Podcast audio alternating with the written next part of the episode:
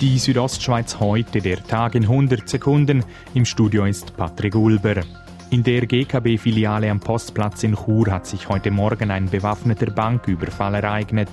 Der Täter hatte zwei Schüsse abgefeuert und war mit Zehntausenden Franken Bargeld geflohen.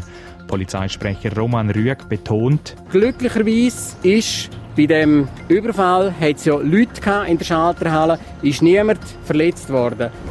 Der Täter, ein 55-jähriger Tscheche, konnte kurz nach dem Überfall in einem Café an der Churer Reichsgasse festgenommen werden. Laut Polizeiangaben handelt es sich bei der Waffe des Täters um eine Schreckschusspistole. Die Energiedebatte im Bündner Parlament hatte gestern am späten Abend doch noch ein Ende gefunden. Der Große Rat hat der Teilrevision des Energiegesetzes zugestimmt. Darin enthalten ist auch die Pflicht, dass bei Neubauten ein Teil der Energie selbst erzeugt werden muss. Energiedirektor Mario Cavigelli sagt, das führt natürlich dazu, dass äh, gewisse Berufsgruppen, die hier, äh, sagen wir, bei der neuen Technologie dabei sind, dass die können profitieren davon. Zum Sport Ski Alpin.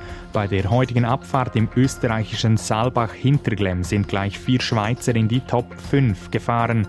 Zwei davon sind Bündner. Mauro Cavierzel wurde Dritter, Carlo Janka Vierter. Das Rennen gewonnen hat der Deutsche Thomas Dresen. Beat Feutz wurde Zweiter. Die Südostschweiz heute, der Tag in 100 Sekunden, auch als Podcast erhältlich.